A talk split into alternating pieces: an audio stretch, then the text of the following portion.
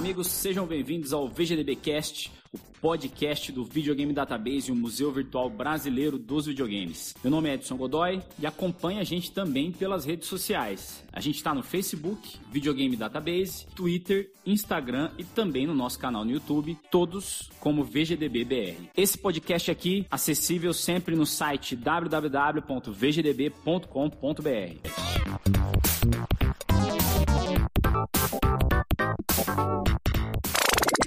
Produção e edição realizada pela Hood On, produção audiovisual.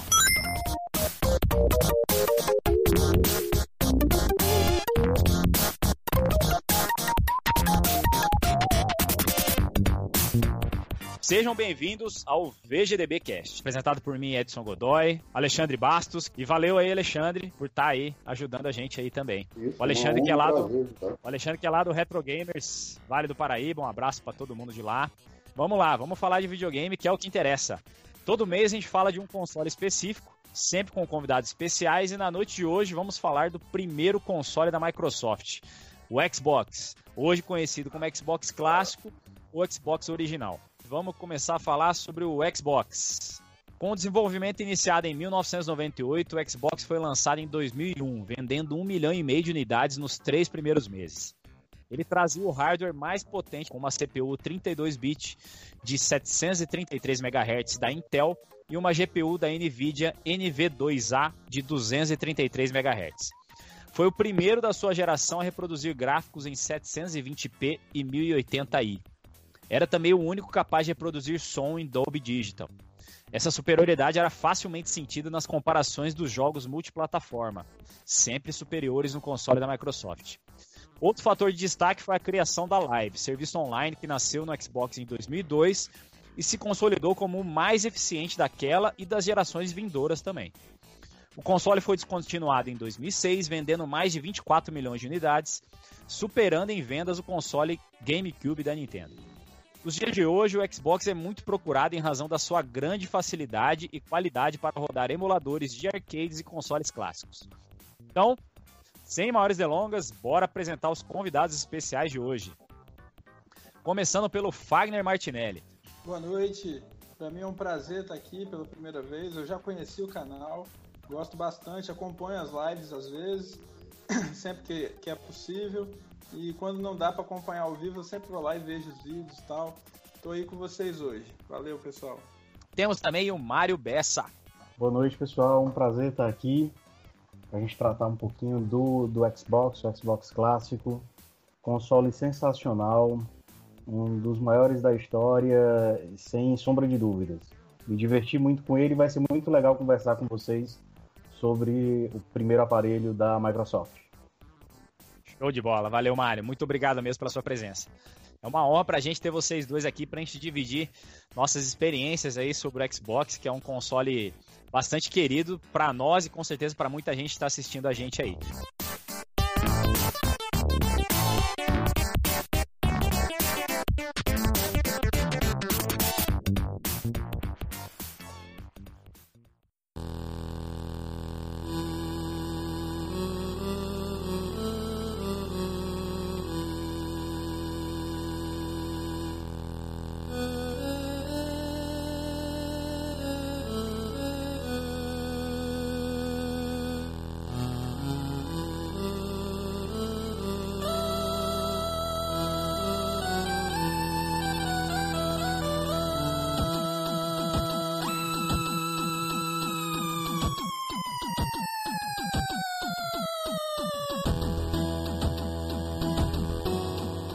Conta pra gente aí, como o Xbox entrou na sua vida? Cara, eu já naquela época já acompanhava as, as, os projetos, já acompanhava o que estava rolando aí em, em, termos de console, até porque eu sou muito interessado na parte técnica, né? Mas eu não tinha visto ainda o aparelho, era como muita gente fã de PlayStation. Então tinha um PlayStation 2 com uns 30 jogos já, né? fãzão de Gran Turismo, jogava aquilo tudo e, e tava assim, é, bem, bem satisfeito com o meu equipamento. Aí um belo dia, eu tava passando num shopping, vi um Xbox na vitrine, assim, foi início de 2002. Na hora que eu olhei para aquilo rodando, se eu não tô enganado, era é, Dead or Alive, aquele de vôlei. Aí vi aquela apresentação e falei assim, não, peraí, né? Aí vou ter que Cê... entrar aqui pra ver como é que é. Você começou bem, hein, Fagner? Né? Já comecei com um joguinho interessante. Aí entrei, conversei com o cara da loja, perguntei quanto é que era. E na época era um videogame bem caro, né? Aqui no Brasil, então, nem se fala, lançamento e tal. Aí conversei com o rapaz, ele me falou mais ou menos. Falei, não, tem que dar um jeito de conseguir isso. Aí voltei para casa, fiz os contatos, vendi meu PlayStation 2 com os 30 jogos para conseguir pelo menos o valor do aparelho. Aí voltei na loja lá, falei, não, toma aqui tal, vamos fazer um negócio. É, preciso desse videogame hoje. Aí ele me vendeu o único que ele tinha lá na loja que estava na vitrine. Geralmente ele vendia por encomenda, né? Mas ele falou assim, não, mas você vai levar o único que eu tenho aqui? Eu falei, vou, quero ele, quero levar agora. Aí levei para casa, né? Ele me, me deixou um jogo comigo, fiquei amigo do cara. Aí ele falou assim: é, tá, vou deixar um jogo com você, mas sei que você vai voltar e tal. Aí fui lá, cheguei em casa nem joguei. Já peguei a chave de fenda, já fui desmontando tudo, porque eu queria ver como é que era o negócio por dentro. né? Antes de ligar, antes de fazer qualquer coisa. Né? Menino, tinha acabado de sair da faculdade, né? tava entrando na pós-graduação, tava ainda, passava aqueles perrengues, morava em República. Aí já saí desmontando aquele trem tudo. Hoje, que eu entendo um pouco mais do que naquela época, eu sei como eu passei perto de estragar o videogame. Mas de qualquer forma, foi muito legal. Eu desmontei, descobri como é que é, fazia alguns hacks no aparelho, né? Me enveredei pela aquela, aquela parte do Evox lá, onde você instalava um sisteminha seu, né? Fazia mod e tal combinei com o cara da loja lá, ó, eu faço sistema para você vender os seus Xbox todos com o softwarezinho já com emulador, com as paradinhas e tudo, e você me passa o jogo de graça. Você topa? O cara topou, fui feliz com o Xbox muito tempo. Seu aparelho era destravado ou não? Não, inicialmente não, não dava para destravar, mas assim, três meses depois eu consegui destravar, já tinha importado um chip na época, vinha de, da Tailândia, um negócio assim, e já coloquei no aparelho, já saí instalando Evox, alterei o sistema original, Fiz a minha própria versão do Evox, né, da época, com emuladores meus, fundo de tela com a propaganda da loja do cara, fiz tudo bonitinho. e ele passou para mim, passava os joguinhos, chegava jogo, ele já botava na minha mão, era muito legal. Show de bola. Uh, bem, eu, apesar de admirar muito a Sony pelos aparelhos dela, e sei da importância do, do PlayStation 1, do 2, eu sempre achei os consoles da Sony um pouco sem alma para algumas coisas. E com o final do Dreamcast, a coisa mais parecida que eu encontrei com o console é, da SEGA foi o Xbox. Eu já tinha o PlayStation 2 em casa, tinha um Dreamcast também, e curtia mais jogar no Dreamcast do que no, no PS2, tirando o Gran Turismo 3 que era sensacional. Nessa época, logo, logo no lançamento do, do Xbox, um amigo do meu pai estava viajando para fora a trabalho, não ia fazer compras nem nada, e perguntei para ele se ele teria como trazer um videogame. Trouxe um Xbox para mim com Halo e com Max Payne. E eu gastei muitas horas com esses dois jogos. Curti demais, joguei muito. Depois Começou de um tempo, bem. mandei. É, sensacional. Os dois jogos são, são incríveis. Depois de um tempo, acabei destravando o console, que era muito difícil encontrar aqui em Fortaleza quem tivesse jogos de Xbox para vender, não era fácil. E a alternativa foi essa, acabar destravando porque o custo de importação era muito alto, não tinha loja com o jogo original para comprar aqui. Depois de um tempo eu comecei a, de fato, colecionar videogames. Hoje já tenho, tenho quatro aparelhos, tenho quatro Xbox em versões diferentes, um destravado, os outros três originais travados, bonitinhos. Pretendo manter eles assim durante um bom tempo, jogar só com o jogo original. Show de bola. Alexandre, e você, cara? Você também teve um Xbox na época? Conta aí pra gente como é que você, como é que o Xbox entrou na sua vida? É, entrou na minha vida através do colecionismo mesmo. Não tive contato na época, a não ser alguns amigos que, que conheceram e tal, comentavam alguma coisa, né? Aí quando eu embalei no colecionismo, eu acabei adquirindo um. Não tenho conhecimento de muitos jogos, né? Tenho alguns, alguns poucos jogos que eu tenho na coleção. que eu peguei para jogar mesmo foram cerca de 5, 6 só.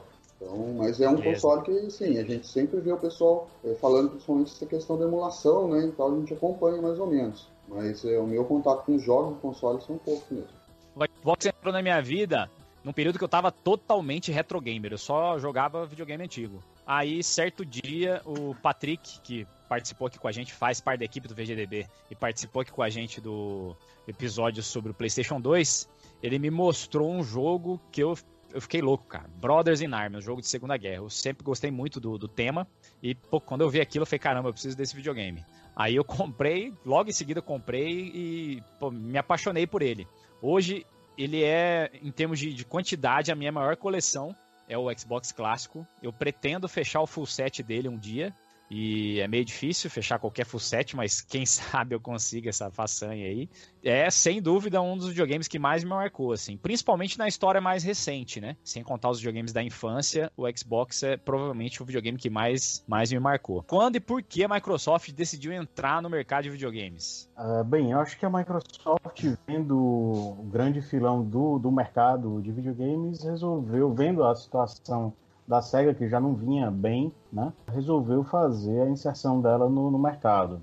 Acho que a Microsoft a, acabou aproveitando um pouco do know-how que ela adquiriu com o uso do Windows CE ainda no, no, Dreamcast. A partir de então, acho que ela usou essa base inicial para se inserir nesse mercado de videogames. Só fala muito que o Xbox é muito parecido com o PC, né? Ao invés de, do, dos outros aparelhos. Foi o primeiro aparelho para ter um HD interno já de fábrica, né? Depois o PlayStation passou a, a, inserir um HD que era opcional, uma, uma, gaveta que se inseria no aparelho, mas é, é, bem interessante essa questão de ser o primeiro console com HD. Console extremamente resistente, assim, dos quatro que eu tenho, não tenho histórico de é, problemas com eles, manutenção básica, limpeza, basicamente isso. E acho interessante as formas com que a Microsoft se utilizou de aspectos bem interessantes do Dreamcast foram aproveitados na concepção do, do, do, Xbox. O controle com os gatilhos, que era bem diferente do, do, que a gente via no PlayStation 2. A posição dos gatilhos, o uso do, do slot, dos slots no controle para fazer transferência de dados, que é uma coisa também que a gente via no Dreamcast. PlayStation e o GameCube usavam os memory cards no próprio aparelho, diferente deles. Apesar de que, e por causa acho... do HD, por causa do HD, esse memory card ficou um negócio quase inútil no Xbox, né? É, era mais pra transferência. Era legal para você transportar para casa de algum amigo que você ia jogar, quer levar algum é. save, alguma coisa, você fazia, fazia com ele. Mas é, é, é interessante, era um, um, um, acessório interessante de se ter. Eu, eu usei, na época, eu usei bastante ele porque jogava muito na casa de de um amigo que tinha também o, o, Xbox. Eu acho que foi bem interessante essa questão da, da entrada da Microsoft. Eu acho que ela acertou na mão apesar de ter sido o primeiro console dela, já passou em vendas o GameCube, né? E, e, foi o último console daquela geração a ser lançado. Talvez isso também tenha proporcionado jogos com qualidade tão alta, né? A gente vê os jogos deles do Xbox, que também foram lançados para as outras plataformas, você via a qualidade que era bem superior. E eu acho que foi, assim, me marca muito. O Xbox me marcou bastante. Joguei bastante e ainda curto, ainda, ainda hoje jogar. Beleza. É, acho interessante, eu sempre acompanhei fóruns e por vídeos, documentários, tem alguns bem legais que depois a gente pode colocar aí pra galera referenciar pra galera. Dizem o seguinte, é que o Xbox nem sairia do papel, né? A reunião que, que juntou o Bill Gates para decidir se o projeto ia para frente, não, ela estava meio empacada. É, ele não queria né, entrar né, nesse ramo aí. Aí parece que foi alguém dessa reunião, que não foi mencionado quem foi, que deu tipo uma cutucada, assim, falou assim, você vai deixar a Sony dominar a sala das pessoas e tal, papapá, e depois que essa pessoa deu essa instigada nele, é que ele levantou e deu o sinal verde. Falou assim, ó, pode pode colocar isso aí para frente que nós vamos fazer isso acontecer. Então, assim, é, por trás, claro, a Microsoft é uma empresa gigante. Às vezes a gente olha de fora, a gente pensa, ah, é uma decisão. O cara vai lá e o Bill Gates manda na empresa, ele vai e fala, vamos fazer. Ele, ele na verdade,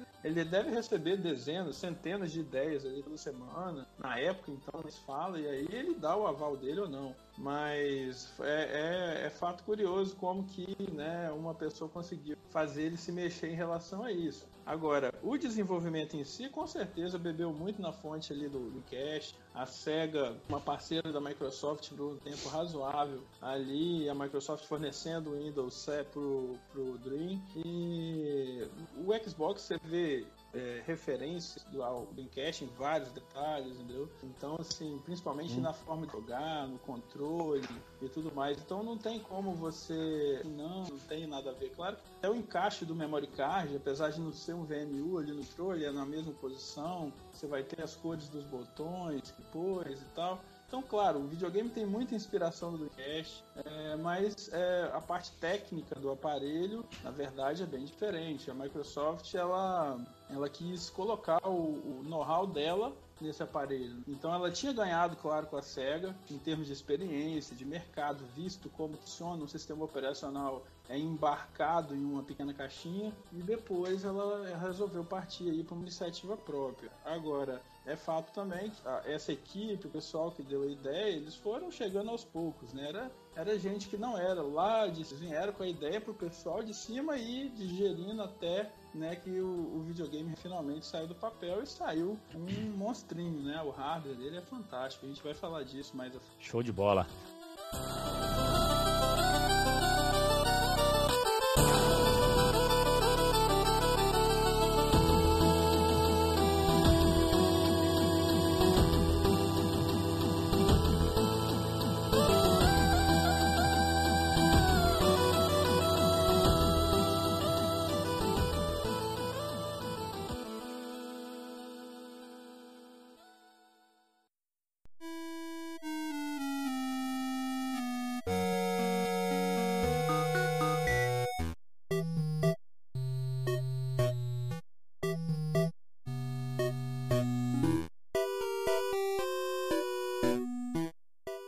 Gente já disse que o Xbox tinha qualidades que sobressaíam seus concorrentes. Então, Fagner, fala aí pra gente um pouco mais dessas qualidades aí. Quais eram essas qualidades que ele se sobressaía, na sua opinião? Bom, primeiro, é, quantidade de memória, né? Para a época, é, hoje, é, primeiro a gente tem que ambientar o telespectador e o pessoal que está assistindo. Nós estamos falando de 2001. 2001 né? era o Windows XP ainda. É, os computadores tinham processadores de um núcleo, a gente, né, é, era uma realidade diferente. E o Xbox, ele veio realmente é, revolucionando em termos de equipamento. Né? Eles não escolheram como acontece hoje no Xbox One, no PlayStation 4, eles não escolheram nada intermediário, né? Eles realmente foram lá na Nvidia, que fornece a GPU lá do aparelho, e assim, olha, o que, que vocês estão desenvolvendo aí de melhor? A Nvidia ainda estava com a GeForce 3 na época no projeto. Então, assim, ele falou, não, eu não quero mais ou menos, eu quero isso daí e eu quero melhor do que o que você vai lançar no mercado para PC ainda. E foi o que a Nvidia entregou.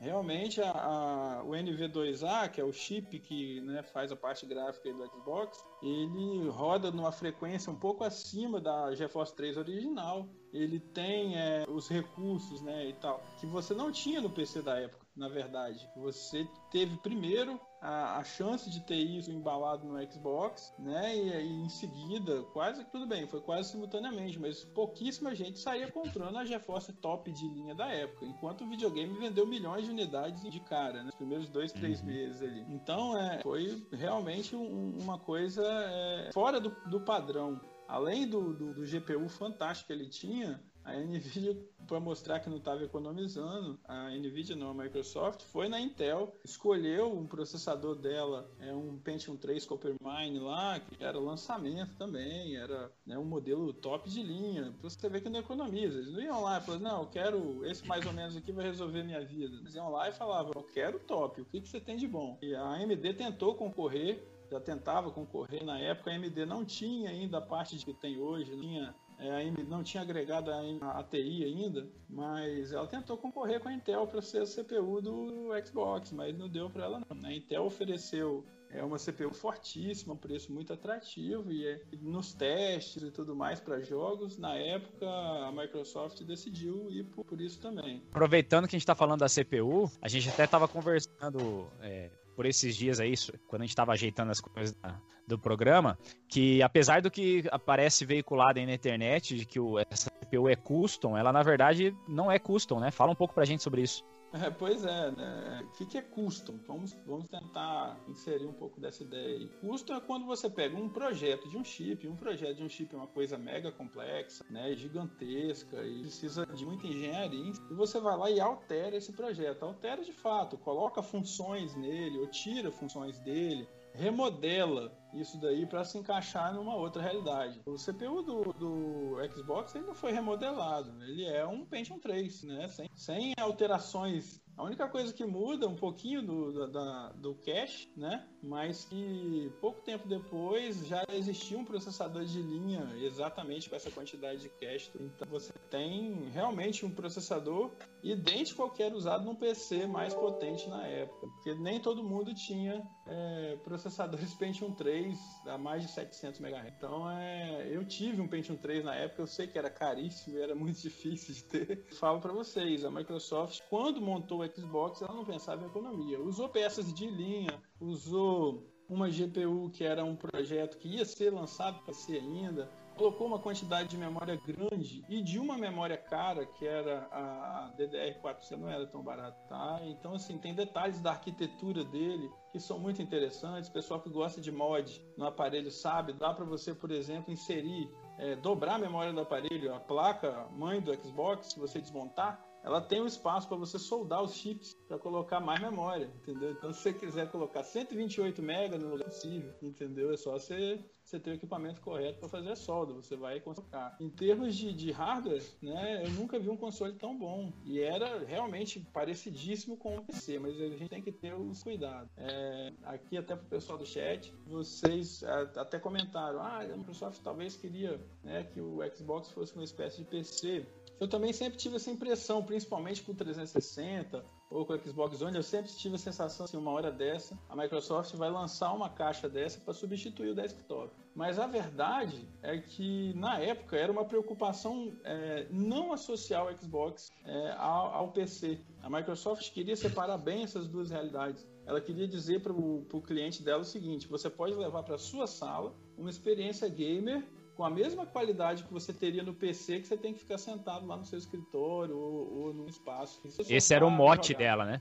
Exatamente, esse era o mote dela. Então, assim, é, não é que ela queria que virasse um PC, né? Mas ela, ela, tem, ela tinha essa preocupação, olha, nós vamos te dar a experiência de jogar num PC com um controle na sua mão, você sentado lá no seu. Isso que você falou do, é, em relação a que eles não pouparam custos assim para criar o hardware, se reflete também na, nas informações que a gente tem do prejuízo que ela levou com o projeto do primeiro Xbox, né? Ela investiu muito, investiu pesado para chegar chegando no mercado, né? E, Sim, e, mas, e, ah, mas é, mas note o seguinte, eu sempre ouço às vezes, ah, mas a Microsoft perdeu 4 bilhões, 5 bilhões. Primeiro que não é muito bilhão para a Microsoft perder, né? Quando os caras chegaram para eles falaram assim, ó, vai custar um bilhão trocar os Xbox é, com Tree Headlights. Eles ah, troca esse negócio, não tem problema não. Então, assim, é, não é tanto assim para eles. E outra, olha a marca que eles criaram, né? Eles impediram um concorrente de crescer em cima de um mercado que poderia afetar eles de várias formas diferentes em termos de entretenimento e tal. Então a Microsoft ela está presente em mais um mercado, ela está presente com uma marca que hoje,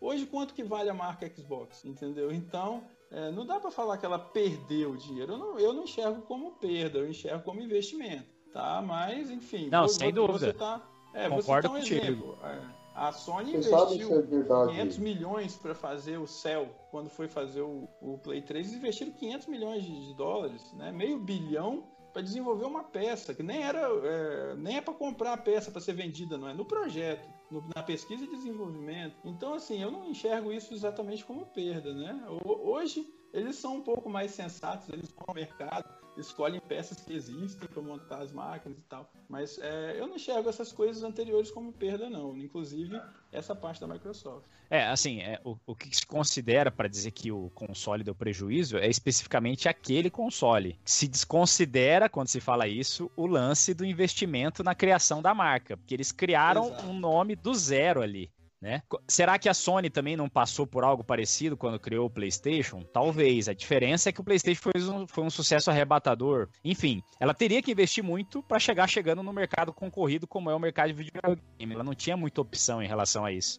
Era isso ou nada, não, não tinha jeito. É, eu acho que, assim, não entendo de hardware como, como o Fagner, não, não sou profissional da área, mas como consumidor, como usuário de jogo, o que eu posso dizer é que a qualidade gráfica do, do Xbox era muito superior dos concorrentes, né? O fato dele rodar jogos em 720p, 1080i já era um avanço significativo para a época.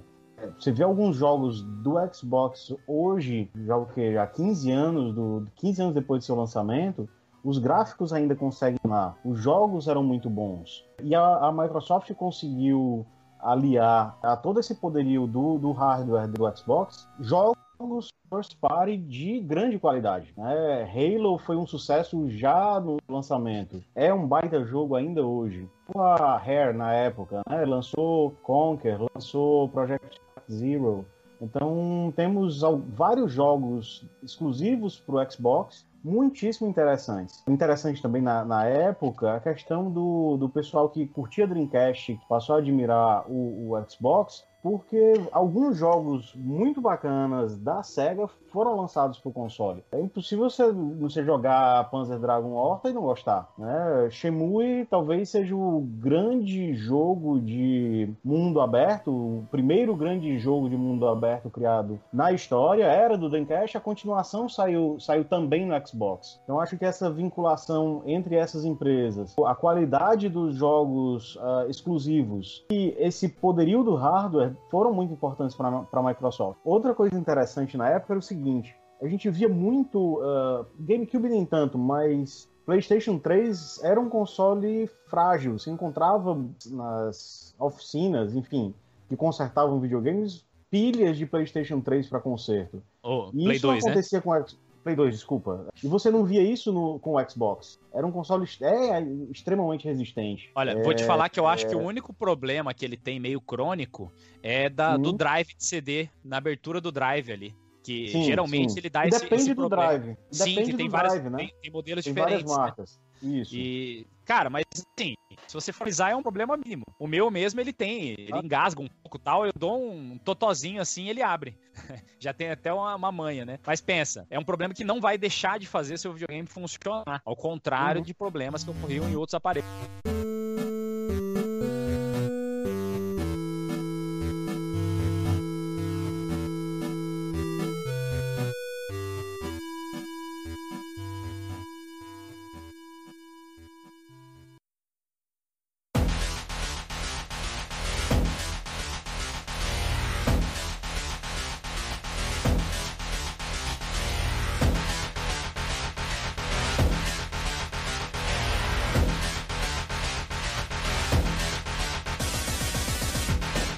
Tem algum calcanhar de Aquiles no, no hardware do Xbox? Olha, com honestidade, eu não me recordo de nenhum problema grave com, com o Xbox. Quem teve a primeira versão do console, que joga, teve a oportunidade de ter o controle grandão, o controle fat, o Duke. mas era um controle um pouco desconfortável. Era muito grande, a posição dos gatilhos não era legal, enfim. Mas eles, com esse controle original, eles já substituíram pelo controle S, que é a base do atual controle do, do Xbox One. A posição do, dos botões é basicamente a mesma do, do atual. E fizeram um baita de um controle. Com relação a jogos propriamente ditos, é, eu comprava muito a EGM, na, na, antiga EGM Brasil. E a gente acompanhava muito as notícias, enfim. E uma das coisas recorrentes que o pessoal se queixava, mas acho que é uma, é uma crítica besta, ah, o, o, o, Xbox não tá vendendo no Japão. Enfim, não tinha RPG, que o RPG estilo japonês mesmo. Acho que os japoneses foram muito bairristas em não dar espaço pro console. E eu acho que é, isso não é demérito. Se falava muito disso na época, mas eu não creio que, que fosse um, um problema do, do console não ter sido aceito no, no território japonês. Eu acho que é um console com muito mais qualidade do que, do que defeitos. Eu acho que em relação ao do sucesso, ou melhor, da falta de sucesso dele no Japão, eu acho que é mais pelo bairrismo mesmo. Tanto que até hoje a linha Xbox tem dificuldade de, penetrar no território japonês, né? Sim, sim. Fagner, e pra ti, qual que seria o calcanhar de Aquiles, se é que ele tem, em termos de hardware do Xbox? Olha, é, é, difícil falar de alguma coisa ruim num aparelho tão bom, até porque a base dele é toda C, né? A placa-mãe dele é uma placa-mãe é, feita pela NVIDIA, 7 de C, com sistema de mídia ali para áudio fantástico, é, processamento próprio, inclusive, para esses detalhes. É, é, a parte de rede já tem uma porta Ethernet né, de 100 megabits, que para época era fantástico. É igual você ter uma rede gigabit hoje, né? muito acima do que era necessário para a maioria das coisas. Era um aparelho muito versátil deu para fazer muita coisa com ele. Já desmontei uma quantidade é, inimaginável de aparelhos, defeitos sérios, assim, nunca vi nenhum, entendeu? Coisas mecânicas ou de desgaste padrão, eu vi vocês comentando drive de CD. Bom, o drive de CD de PC é o que mais tem, até hoje, inclusive, quem ainda tem, é, é que garra a tampinha na hora que você vai abrir. É verdade. Então, assim, é, é, não é uma, um problema que tipo, ah, fizeram no Xbox e lá deu errado. Era uma coisa que, pô, aconteceu e acontece até hoje com outros equipamentos que têm o mesmo estilo. Então, assim, não, não vejo como um problema e não vejo no hardware dele é, uma forma de achar alguma coisa ruim ali. Ele é, ele é bem. É um, eu, eu sempre falo isso consoles ou computadores é uma questão de conjunto. E o conjunto do Xbox é muito bom, não tem nada desbalanceado. Show de bola. É, eu ouvi dizer que a, a, Microsoft chegou a cogitar até de distribuir console sem cobrar. Queria saber se isso tem realmente algum fundamento, se houve essa, essa cogitação mesmo ou não.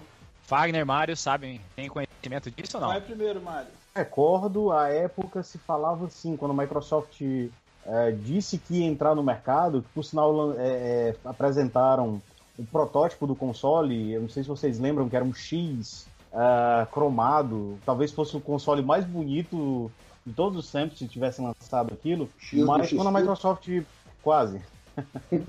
é, mas quando eles é, divulgaram que ia entrar no mercado, de fato se falava bastante nessa questão da distribuição gratuita do console como forma de entrar no mercado e tentar lucrar alguma coisa com base na venda do, do software. Né? Software. Né? O, o, PlayStation 2, a Sony teve muito prejuízo com ele, né? Era, era muito caro, ela subsidiava a venda do aparelho, com, não cobrava pelo valor que era gasto na produção de cada um dos consoles. E eu acho que a Microsoft, aproveitando um pouco dessa, dessa ideia, cogitou isso, mas não foi o que a gente viu, né? Quando o console foi lançado, Acho que era o mais caro na época, salvo engano, era, era bem mais caro até do que o PS2. É, é, era até uma, algo comum esse lance das empresas terem prejuízo com os consoles, né? Era difícil, inclusive, principalmente no lançamento, as empresas terem, terem lucro com a venda de consoles. O, o mote principal era sempre lucrar com a venda de, de, de, software.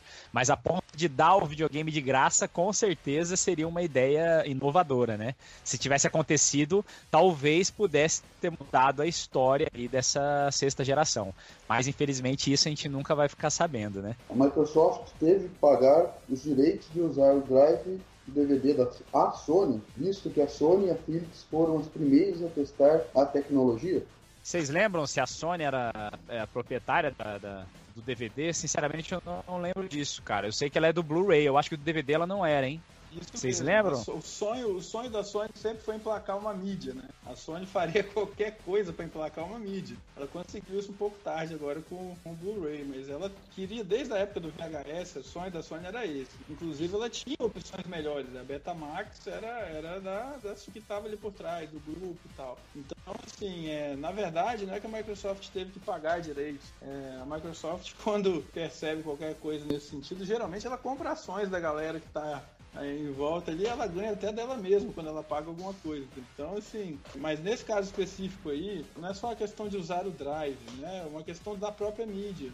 É, você paga quando produz. Por exemplo, vamos dizer que você vai fabricar um DVD agora, ou aliás, um Blu-ray agora. Você vai pagar uma porcentagem ali por estar tá usando aquela tecnologia, mas isso está embutido no valor da mídia. Não é você chegar no final do mês e ir lá para a empresa e falar assim: Ó, oh, Sony, você, você é proprietário do Blu-ray, toma tanto dinheiro aqui, entendeu? Não é bem assim que funciona. Mas especificamente em relação à leitura do DVD e tal, ali por 2001 já estava é, relativamente dida a ideia já e, e, a Microsoft ela teve que investir um pouco na, se eu não me engano na época era a Philips e era a Panasonic, eu não lembro que estavam envolvidos, eu não lembro bem exatamente não, mas uma das duas aí que fez uma parceria com a Microsoft diretamente e através dessa parceria que a Microsoft usou o Drive. Ela não foi lá no, né, em todo mundo e falou. Porque quando você participa de um consórcio desse, você pode fechar acordos com a sua parte dos direitos, entendeu? Com terceiros. E aí foi mais ou menos o que a Microsoft fez. Foi lá, fez uma aliança com uma das pessoas, uma das empresas que, que participavam do consórcio e né? conseguiu a tecnologia. É, inclusive eu tô, tô pesquisando no Dr. Wikipedia aqui, tá falando que a tecnologia foi desenvolvida por quatro companhias: Philips, Sony, Exatamente. Toshiba e Panasonic. É diferente do Blu-ray que é exclusivo da Sony, né?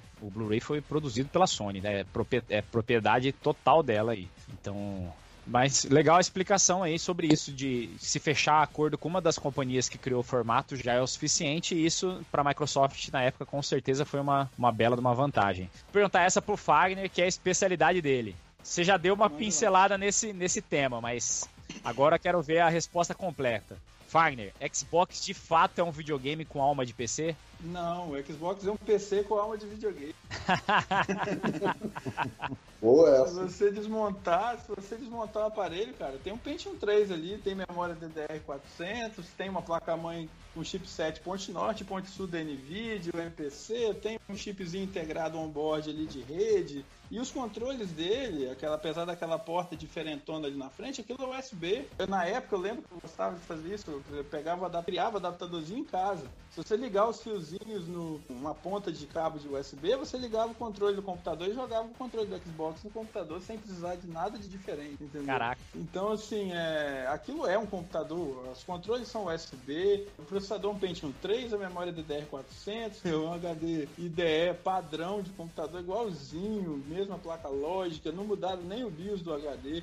Eles só travaram, tem uma função no BIOSinho do HD, porque cada pecinha, a gente conhece BIOS da placa-mãe, né? Ah, o computador tem o BIOS, eu aperto o delete ali para entretar e tal. Mas toda pecinha, placa de vídeo tem, o HD tem, todo, todo mundo tem um BIOSzinho ali que se comunica, um se comunica com o outro através dessas informações que essa memorinha passa. Então, assim, é, o BIOS tem uma função que trava a leitura e tal do, do dispositivo de memória ali. E a Microsoft usou isso para evitar, mas é, foi coisa simples de driblar, entendeu? Na época, é, largamente na internet você achava, a galera fazia pequenos programinhos para você usar no seu computador e fazer. Para devolver, colocar um outro, um outro HD no Xbox, você não precisava nem disso. Você podia deixar ele destravado, meter ele lá no Xbox e o bicho funcionava tranquilo. Cabão IDE padrão, entendeu? Inclusive a gente mudava o cabo IDE para um cabo de 80 bis, um de 40 a gente mudava para um de 80, dava uma melhoradinha, porque a placa-mãe já aceitava o negócio que o cabo que eles colocaram nem aceitava. Então, assim, é, é um computador em todos os sentidos de, em termos de hardware. O que muda ali? O software. A Microsoft embalou um sistema operacional ali para que o usuário não tivesse acesso a outras coisas, como teria num PC e tal. Ela tomou cuidado, inclusive, de nunca fazer um teclado e mouse para você não, não, não, ter isso no, no Xbox. Mas é... se fosse na década de 80, com certeza ela teria lançado isso, né? Sim, claro. Não, eu, eu falo para você, é, eu ganhei dinheiro na época fazendo, sabe o quê? Eu transformava o Xbox em um servidorzinho acessado via FTP para armazenar arquivo. Colocava aquele trem lá, cara. Como era para jogar e ele não ia precisar ficar rodando nada, era só ficar armazenando arquivo no HD. Colocava um HD de, de 160 GB na época, e na época isso era espaço pra caramba, né? Acessava via FTP na rede dos clientes lá e jogava arquivo lá dentro, era tranquilão. Então, assim, é, é, servidor de backup era o que melhor. Então, eu falo para você, era um hardware barato comparado a um computador naquela época que faria acesso. E não dá para dizer que o videogame não, não é, na verdade, um computador com alma de videogame, porque a alma é o software, né? O corpo é o hardware. Então, eu posso dizer, o hardware é um PC e a alma ali, o software dele é que transformava ele num, num box, numa coisa fechada específica para o cara jogar. Show de bola. O Mikael XBR, o nosso arqueólogo do VGDB, tá vibrando com a resposta do, do Fagner aí. Ele vive falando que o Xbox é um, não é um videogame, é um PC. Ele fala zoando, ele sabe que é um console, mas que também é, é basicamente um PC, né? Tem toda a estrutura de PC, como o Fagner acabou de apontar pra gente aqui.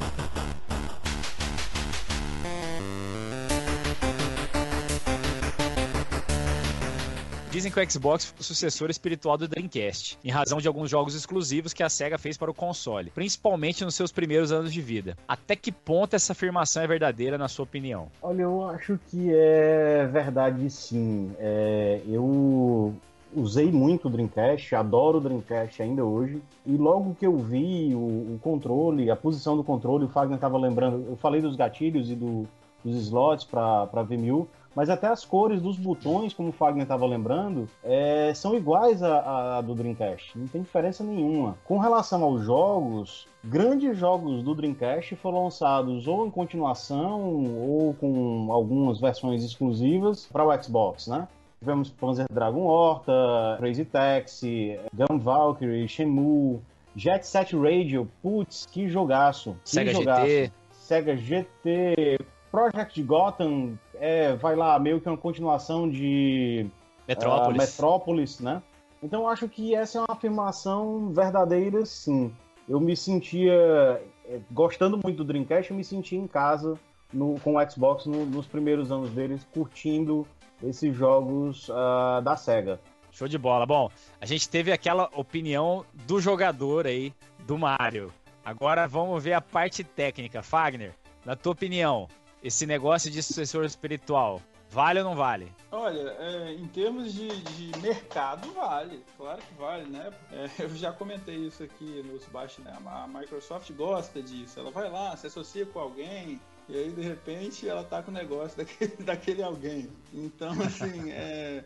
Acontece, isso acontece de fato. Mas em termos de mercado, o Xbox sucedeu o Dreamcast, usou várias referências do aparelho, né? Ele teve ali. ocupou o espaço que era o espaço do Dreamcast. E não dá para dizer que o primeiro Xbox fez feio, porque ele terminou a geração na frente do GameCube da Nintendo. Olha o tamanho que é a Nintendo, a, tradição, o tempo de mercado. Microsoft chega assim de primeira e já fica na frente da Nintendo naquela geração. Foi né, uma coisa assim, é, é um um feito né, para a empresa. Mas sim, o Xbox ele é um sucessor inspirado no Cash, mas em termos de equipamento é, e tal, você, ele é extremamente diferente. Ele é uma máquina realmente é, parecidíssima com um PC. Agora pensa comigo, né? Dreamcast. O que, que era o Dreamcast para a Sega? Sega ali pensou o quê? Vamos fazer um equipamento com as melhores peças, o melhor sistema de som, né? uma GPU poderosíssima, era uma PowerVR e tal. A Microsoft, quando foi fazer o Xbox,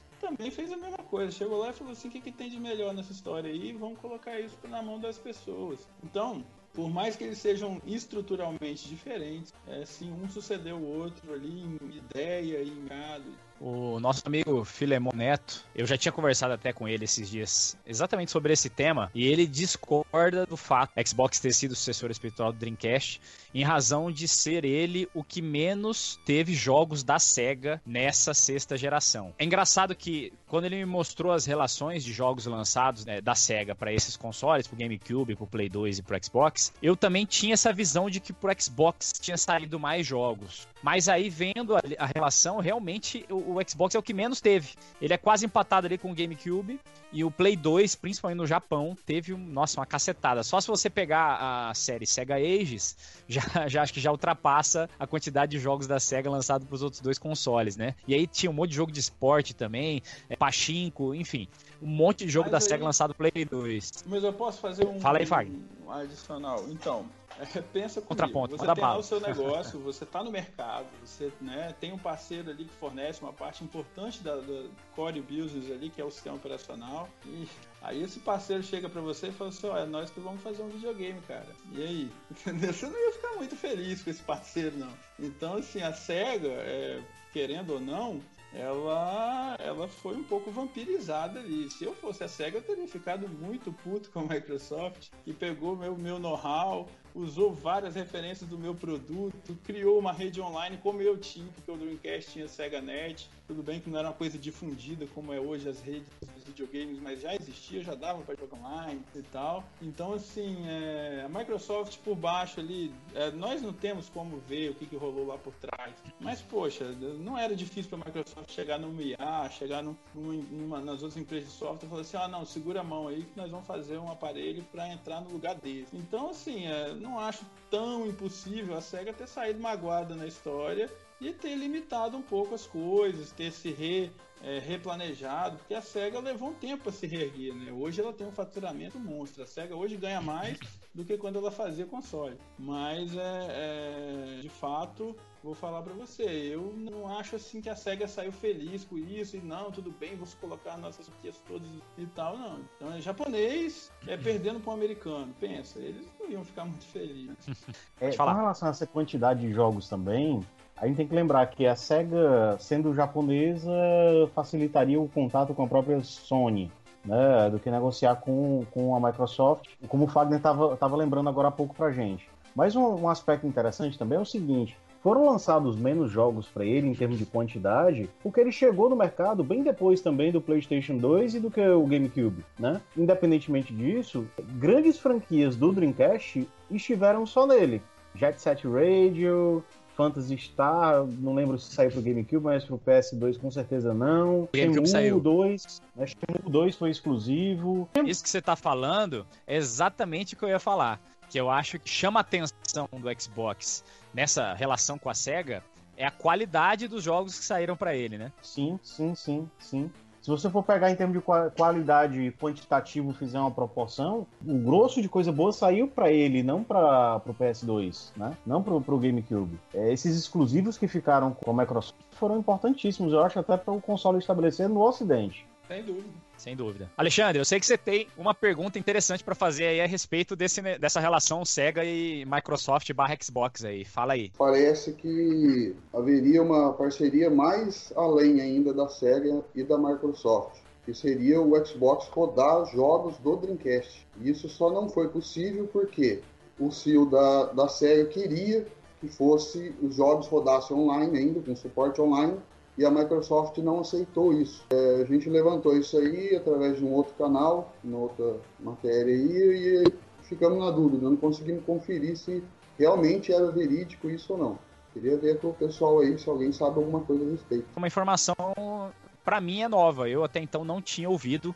É, Mário, Fagner, você já tinha ouvido falar disso? Não, não, nada. Nada acerca disso. Assim, na época também eu não me recordo de ninguém falando dessa, dessa retrocompatibilidade. Não era uma coisa tão necessária, ninguém falava tanto nisso, uh, e eu não me recordo de absolutamente nada com relação a jogos do Dreamcast rodando no, no Xbox, não. Você também não, né, Fagner? Olha, na verdade, o que, que acontece? É, na época, até eu via isso, mas em rumores, o pessoal de fórum falava. Nada assim, é, oficial não. Posso comentar para vocês aí, pessoal que está assistindo, tecnicamente falando, como rodava é, o Windows CE e OpenGL, geralmente era a biblioteca usada ali. Possível, sim, não tem é, nada que disse a Microsoft de criar um sistema que, que pudesse emular, ali, encapsular, na verdade, né? É, nem emulação existe uma diferença, como acontece hoje no ONI, rodando jogos de. Não é um emulador, eles encapsulam o sistema operacional e fazem o, o novo rodar através de uma interpretação. Mas de qualquer forma, possível era, no tal, por mais que os hardwares fossem diferentes, o Xbox sendo base é, x86 ali, parecido com PC, não era tão de pensar que, é, que fariam. Mas eu acho que nunca ia rolar. A Microsoft queria levantar a ideia da live, tá? Inclusive Posso completar com aquela história de ah, vão dar o Xbox de graça tal. Um pouco dessa história aí veio porque a Microsoft talvez já inserindo a live poderia cobrar assinaturas e aí o cara ficaria alguns anos ali, isso pagaria o console, ainda consumiria software e outras coisas. Ela tinha essa ideia. Depois teve essa ideia no 360, não de, de, de, dar de graça, mas de ganhar dinheiro com as assinaturas. E hoje as assinaturas estão aí, a IA faz, com a IA Access, a, a Microsoft, a Sony, né? daqui a pouco a Nintendo está fazendo uma rede paga, tem, e tá todo mundo querendo assinatura do, dos jogadores. Então, assim, eu acredito que não é nada, tecnicamente não é impossível, mas não é nada viável para a Microsoft é manter uma rede da concorrente, de uma concorrente, né, nem nada assim. Talvez hoje, outra cabeça, as coisas, para você ter uma ideia, na verdade, mesmo hoje é difícil, porque a EA ofereceu o EA Access para a Sony, na Sony não quis também. A Sony falou assim, não, não vou colocar uma outra assinatura do meu console, e a Microsoft cedeu. Particularmente, eu acho que foi uma decisão correta. Hoje, talvez, já pensou se a SEGA fosse a SEGA da época, vamos manter a SEGA Net dentro do Xbox e tal? Então, não sei. Eu acredito que, apesar de ser tecnicamente viável, comercialmente não era o momento. Show de bola.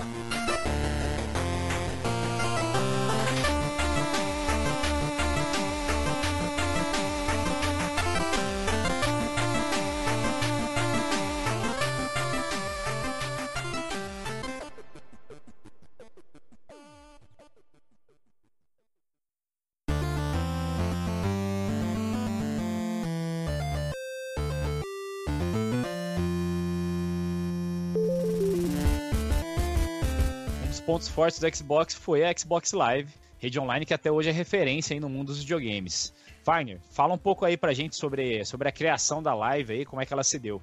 Pois é, Xbox Live lá no início, né, a ideia de jogar online era completamente desassociada é, do, dos jogadores de, de, console. Apesar de que é, já era possível jogar online desde o Mega Drive. Você tinha Mega Drive com cartucho de é, modem e você podia jogar online. Tinha dois ou três joguinhos lá, não lembro. Eu, tinha, eu lembro que eu tinha um joguinho que eram uns lutadores todos feitos com bolinhas assim, e tal. E, e não era nada legal. Então, é, é, mas existia. Então, o Mega Drive é um console de 88, né? É uma coisa antiga que já tinha isso. Mas isso nunca pegou nos jogadores de console. Na época, isso não era é, algo é, disseminado entre esses jogadores. Já nos jogadores de PC, pô, você jogava online desde o Doom, né? Você passava uns cabos aí, vizinhos, amigos, grudava os computadores e jogava Doom. Então, assim, é, jogar o multiplayer via rede era uma coisa mais comum no PC, né? Cresceu e tal. A Microsoft quis trazer essa realidade para a sala de estar, vamos falar assim, dentro da proposta do que foi o Xbox. O Xbox era isso, ó, você, ah, mas no PC eu posso jogar com meu amigo, com cabo de rede, não preciso nem de internet e tal. No Xbox também. Você tem jogos do Xbox ali que você pode pegar quatro Xbox, três Xbox, seus amigos, liga ali uhum. nas televisões, todo mundo liga num hubzinho e tá todo mundo jogando. Então, assim, a Microsoft tinha essa concepção desde o início, tanto que a, a porta de rede é uma coisa padrão no aparelho, né? Ela vem todos os modelos desde o início e nunca foi cogitado não existir rede ali. Pode uma coisa interessante, acho, para falar é que ele foi o primeiro videogame a não usar a conexão de escada, né, cara? Exatamente. Não tinha que era, pô, né? Direto é, rede. Pra época era um negócio fantástico. Não, era fantástico. A gente tinha é, isso é, no computador. O computador, tudo bem, você pensava. Eu lembro quando o Xbox, é, quando eu, eu, levei o Xbox para casa, que eu já usava banda larga. Na época, que a gente chamava de banda larga era uma conexão do Velox com 256 KB. Né? Para o pessoal que está acostumado com mega aí, é um quarto de um mega e você achava que aquilo era super rápido, que atenderia todo mundo, que isso era incrível. É, eu tinha uma então, ADSL tinha... de 128. Isso aí. Hoje, então, hoje assim... essa é a capacidade máxima da Jagnet. então, mas aí que tá, o, console já se comunicava bem ali com o modemzinho do Velox daquela época. Já comecei a brincar um pouco na live ali no início. Era uma coisa muito precária perto do que a gente vê hoje, e, mas foi um início super interessante trazer essa cultura de jogar online para os consoles. Ah, eu lembro das apresentações do PlayStation 2 da Sony nos slides, a Sony dizendo que queria fazer aquilo, mas não colou no, no videogame deles, né? A Microsoft realmente eu dar a volta por cima em cima dessa questão de conexão, rede e tudo mais. Foi com a Microsoft que o jogador de console aprendeu a jogar online. Essa é a verdade. De fato, era comum você juntar o pessoal que tinha Xbox, ligar um aparelho no outro e curtir uma jogatina multiplayer com, com os amigos presentes, assim. Foi uma coisa que, em que rede, né? bem interessante de, de curtir em rede. Bem legal. Mas a, a, live mesmo, voltando, eu usei muito pouco, muito pouco mesmo. É, eu me lembro de amigos que curtiam jogar em PC e ficar bem impressionados com o Xbox. Era, como o Fagner estava falando, era, era relativamente barato, mais barato que você comprar um Xbox do que você montar um PC com características equivalentes, né? Então eu acho que pode ter atraído sim, apesar do que eu acho que o público que joga PC e joga, joga em console é um público um pouco diferente. É, além do público ser um pouco diferente, você tem a, a, a questão seguinte: nós estamos falando de 2001, 2002. É, o público jogador mesmo, gamer, que consumia jogos, etc., no PC, é, tinha uma cultura bastante diferente da cultura dos jogadores de, de console. Os jogos eram outros, a vibe era outra, entendeu?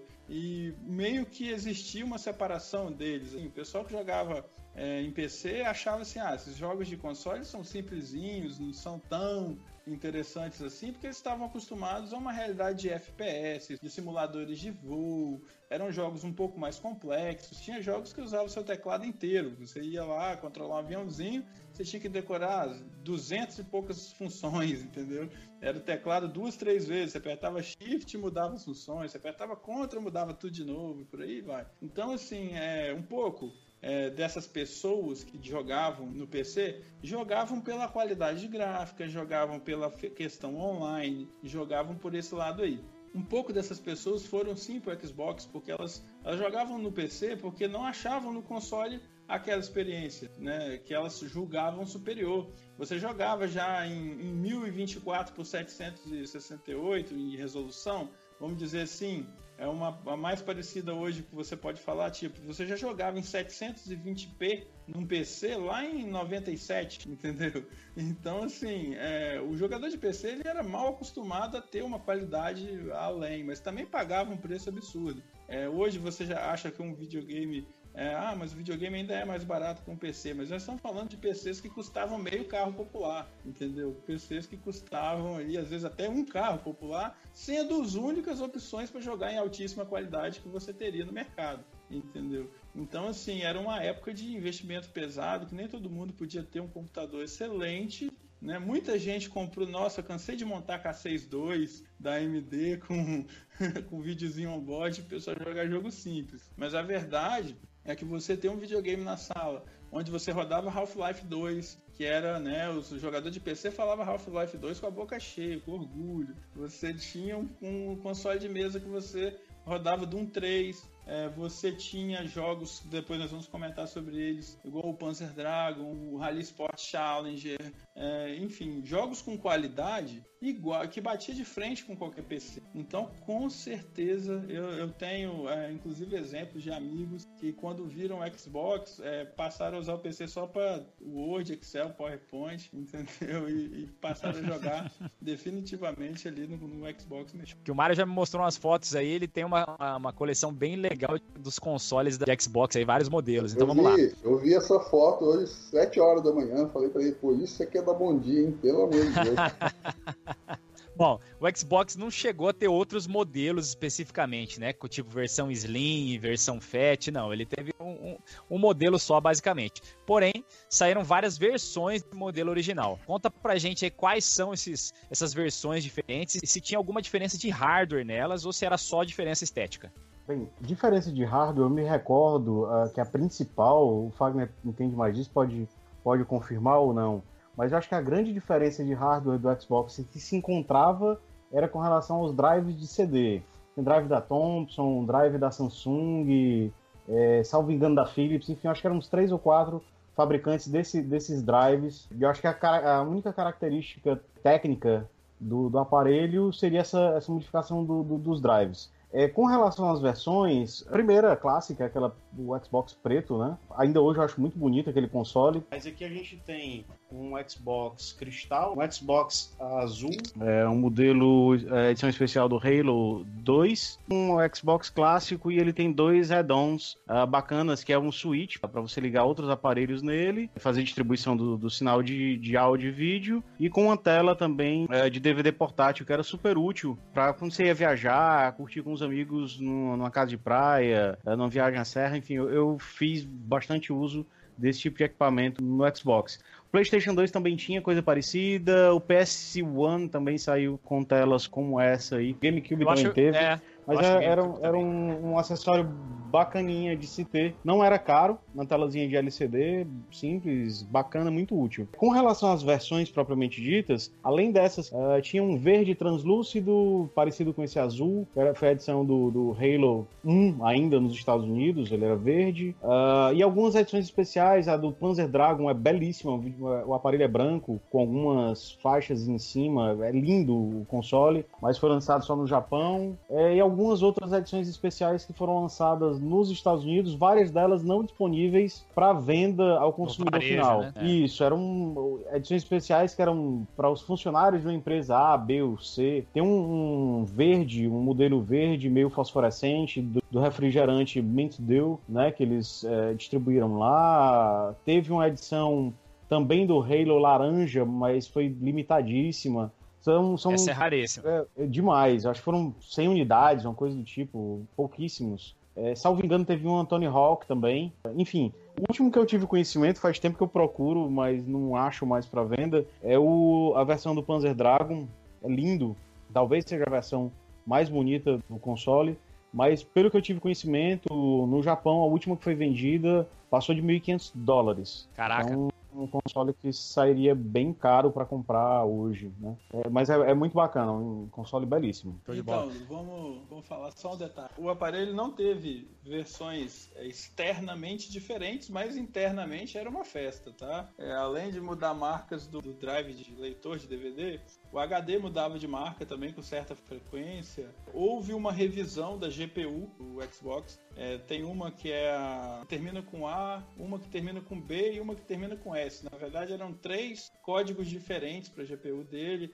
E quando a Microsoft começou a ter uma demanda fortíssima no início, você pegar um Xbox daqueles da, da primeira leva, vai ser muito comum você achar assim, videogames com o processador escrito nele, Pentium 3. E não dava, não dava tempo da Intel entregar o chip personalizado sem o nomezinho e tal. Eles começaram a pegar o processador na linha de montagem da Intel mesmo, entendeu? Cortava um pouquinho do cache. Aí tem Xbox que você desmonta hoje em dia, que se você for olhar em cima do processador, é, se for daqueles da, das primeiras levas, ainda está escrito em cima do processador o nome de um processador de PC, né? Está escrito lá Pentium 3, tudo direitinho. Eu cheguei a ver escrito Pentium 3, cheguei a ver escrito Celeron, já em edições um pouco mais à frente.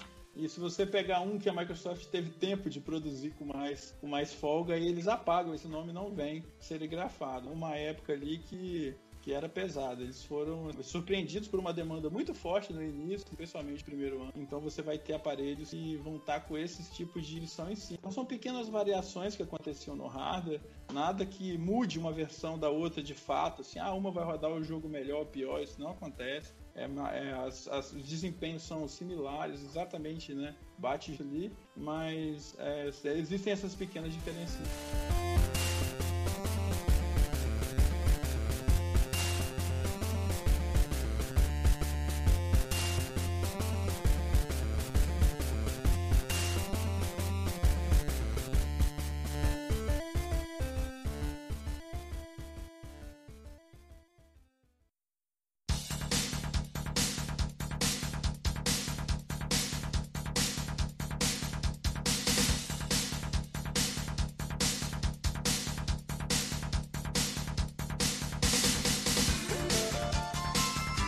Passar aí para uma pergunta que já virou também tradição no programa, que é brincar um pouco com a imaginação aí. Vamos começar com o Fagner. Fagner, o Xbox conseguiu feito na sua estreia no mercado de videogames e superar a Nintendo que é uma gigante do segmento, isso ninguém discute. Só que o PlayStation 2 teve um sucesso arrebatador na, na, naquela geração, né? Console mais vendido todos os tempos até hoje.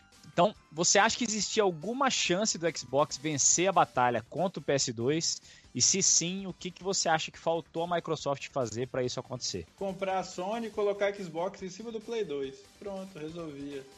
mas, mas, de qualquer forma, impossível, não dava. A Microsoft não tinha tradição nesse mercado. Os jogadores de console não conheciam a Microsoft como uma empresa é, de produção de, de, consoles. A Sony vinha do Play 1, que foi um sucesso enorme também. É, a Microsoft entrou sem tradição, sem nome, com muita desconfiança, todo mundo confiava deles. Então, assim, eles fizeram o melhor que eles puderam. O aparelho é sem ressalvas, ele é excelente. Então, não vejo como a, a Microsoft pudesse ali pudesse é, fazer alguma coisa contra a Sony. A Sony não fez um aparelho fraco, o PlayStation 2 não é bruto como o Xbox, mas ele está longe de ser um aparelho fraco. Ele tem detalhes da arquitetura fantásticos. É, Era um pouco é um aparelho muito um aparelho eficiente, né? Isso sim, não sim. há dúvida, né? Exatamente. Então assim, a Microsoft tentou ganhar ali na, na facilidade de programação, que é uma vertente que hoje está em todos os consoles. A Nintendo está partindo para essa facilidade agora no Switch. a Microsoft fez um aparelho forte, é, sem ressalvas, pegou as melhores peças, colocou na mão é, dos jogadores que confiaram nela nesse início de, de trajetória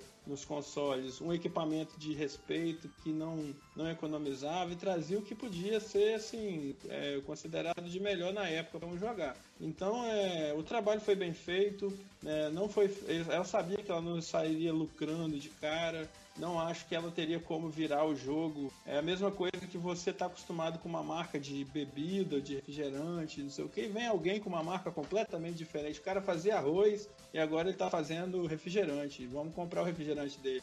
Entendeu? Não é assim, entendeu? Então é todo mundo desconfiou. Pô, por que, que eu vou mudar, né? Mas é, o 360 veio aí mostrando que a estratégia não estava errada, né? Ela ela construiu a marca. Então acho que no primeiro Xbox ela se saiu talvez até melhor do que ela mesma esperava, porque terminou na frente da Nintendo, mas não vejo como ela pudesse alcançar, ou nem que ela imaginasse que ela alcançaria sequer a Nintendo, quanto mais a Sony. E você, Mário, concorda aí? Impossível ou Concordo. existia uma chance? Gênero, número grau. Não, acho que nenhuma. Ele foi lançado bem depois, já começa que foi lançado bem depois, né, do, do PlayStation 2. E a Sony já dominava o mercado naquela época, né? Veio muito forte a Sony com o PlayStation 2 porque o 1 já era muito muito forte. Acabou, o PlayStation acabou com um baita de um console que era o, o, o Sega Saturn. Né? O, o, Nintendo 64 não conseguiu chegar perto da base instalada do, do, PS1. Então a Sony entrou muito forte nessa, nessa guerra e de fato, assim, no lançamento do PlayStation 2, os jogos eram belíssimos. Se olhava um jogo de PlayStation 2, assim, não dava por acreditar muito que é, o Dreamcast pudesse fazer qualquer tipo de frente a ele, né? Era muito superior. Eu me lembro a primeira vez que eu vi um PS2 rodando com o Ridge Racer, era belíssimo. Então a base instalada ele vendeu muito, muito rápido apesar de ser muito caro e tinha uma base instalada muito grande, acho que era meio que quase impossível a Microsoft poder fazer frente, né? Mas enfim, a, além do que o Fagner está falando, de que ela acertou a prova do 360 e, e mais. Hoje o, o Xbox One está vendendo mais aí nos últimos 3, 4 meses, mais do que o, do que o PS4. Então a Microsoft estava certa, assim, quando fez essa abordagem no mercado. É, parece que eles acertaram com esse modelo Slim do, do Xbox, né? Talvez esse vai lance sair de um Play... outro, né? É, vai sair Vai o sair um Scorpio outro. mais pra frente, só que Uhum. foi do Slim pra frente que eles conseguiram essa liderança aí que parece que tá segmentando. Assim, ainda tá longe dos valores finais do, do PlayStation 4, que tá bem na frente. Uhum. Mas talvez o lance do PlayStation 4 Pro e tal tenha criado até mais confusão do que benefício para a Sony. Tá tendo esse placar, essa reviravolta aí no placar.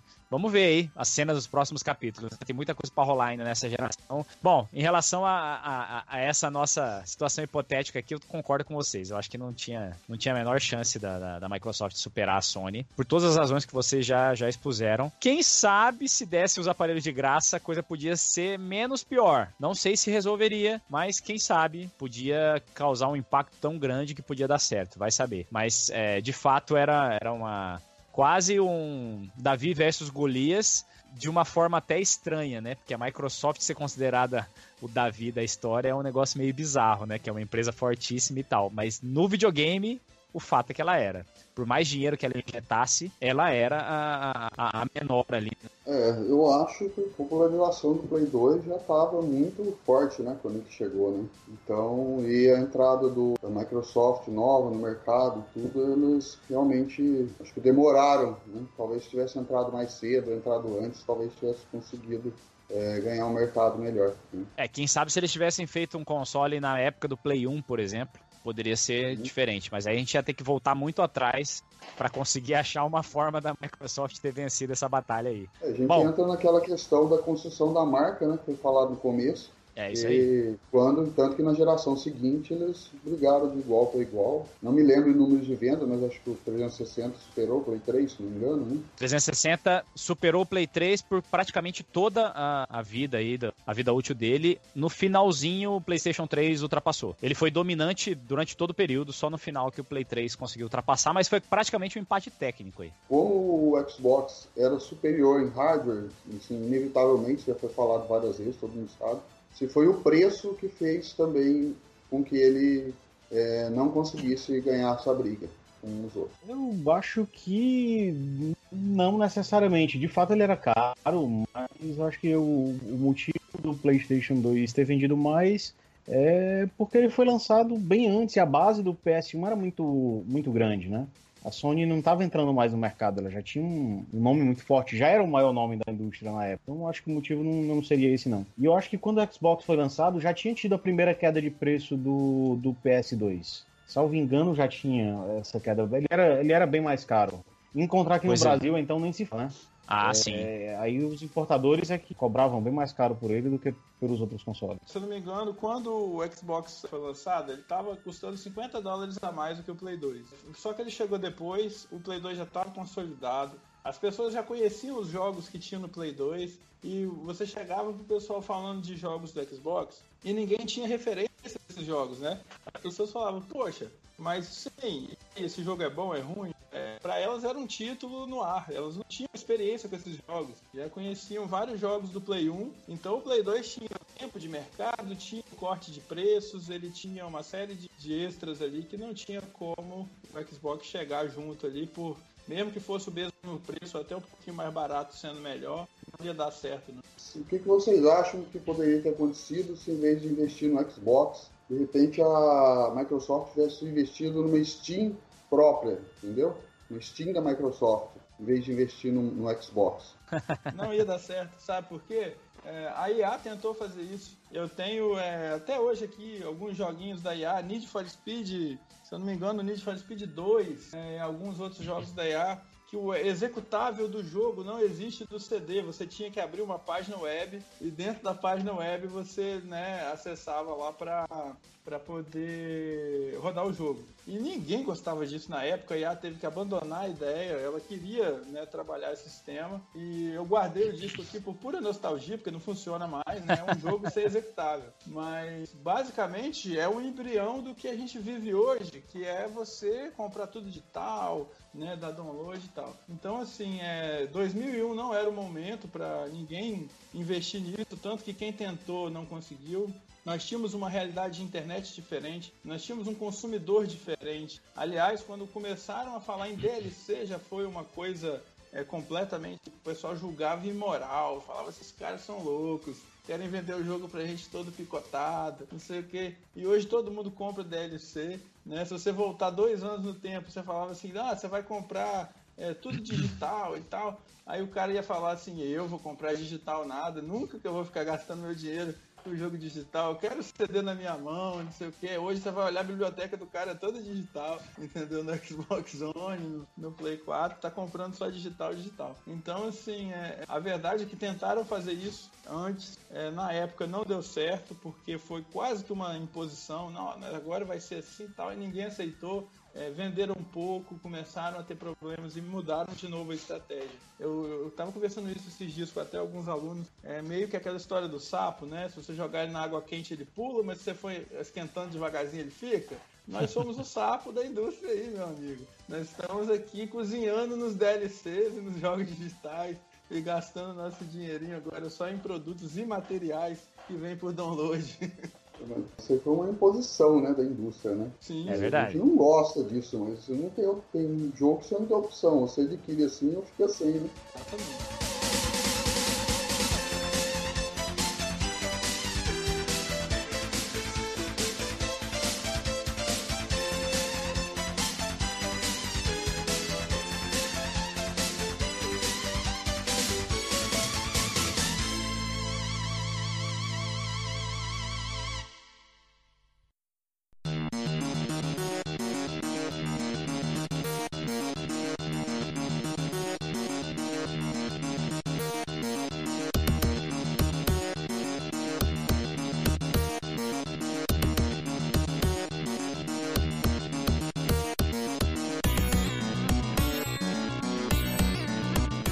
Falar agora sobre acessórios. Conta pra gente aí alguns dos acessórios lançados, principalmente os lançados pela própria Microsoft, né? Quais os principais, na sua opinião, foram lançados pela Microsoft pro Xbox? O Xbox, é, ele não teve tantos acessórios quanto o Dreamcast, né? O Dreamcast era uma festa de acessórios. Você tinha de vara de pesca até todo tipo de, de extras. O Xbox ele não era tão rico nesse, nesse sentido. Ele era um aparelho é, talvez um pouco mais sério, vamos falar assim, mas eu gostava muito do fato dele ter controle remoto, que não era difícil de achar para comprar. É, facilitava muito, porque eu usava ele mesmo para assistir DVDs. Né? Na época a gente não baixava tanto filme igual hoje. Né? Não que eu baixe, mas as pessoas não baixavam tanto.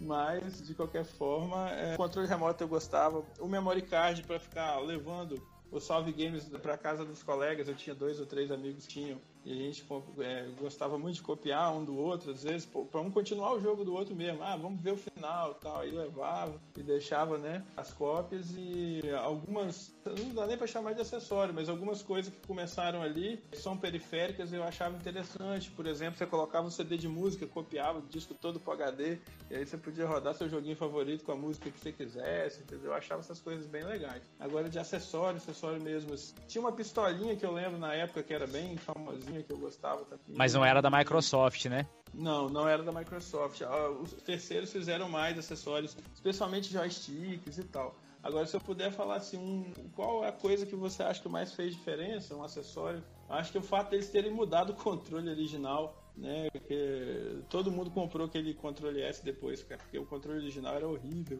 O meu veio com o controle, eu tenho ele até hoje, tá aqui, meu controle o original. Duke.